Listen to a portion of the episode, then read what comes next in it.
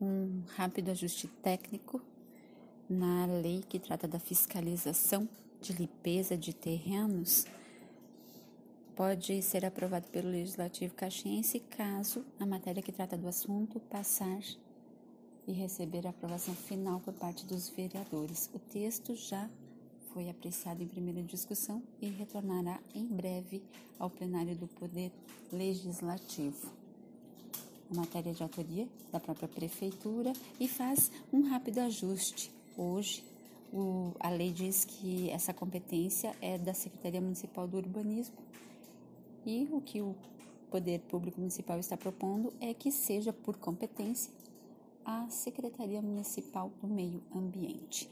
Da Assessoria de Comunicação da Câmara Municipal de Caxias do Sul, repórter Vânia Marta Espeiurim.